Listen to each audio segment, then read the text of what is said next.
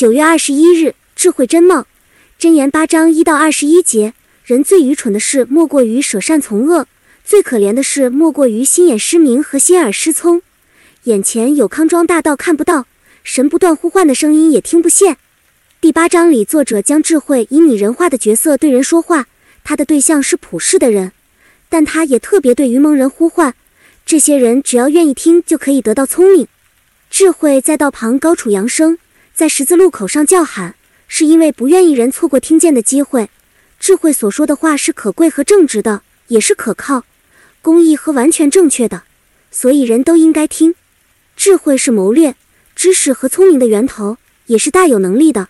世上的首领和审判官，无论再怎么聪明和有权势，都不能与之相比，因为这些权力和聪明都是来自智慧。智慧可以收回这一切，但是他们就一无所有。智慧愿意人认识他，他必然会对那些恳切寻求他的人显明；凡爱他的，他也以爱回报。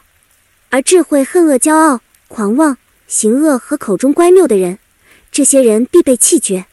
玩迷宫游戏的时候，从入口出发找到通往终点的路并不容易，但从终点反推回来却比较容易。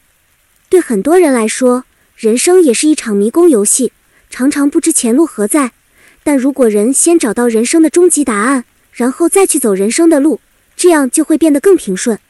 人生的终极答案在我们的创造主手里，问题是我们是否愿意接受他的引导。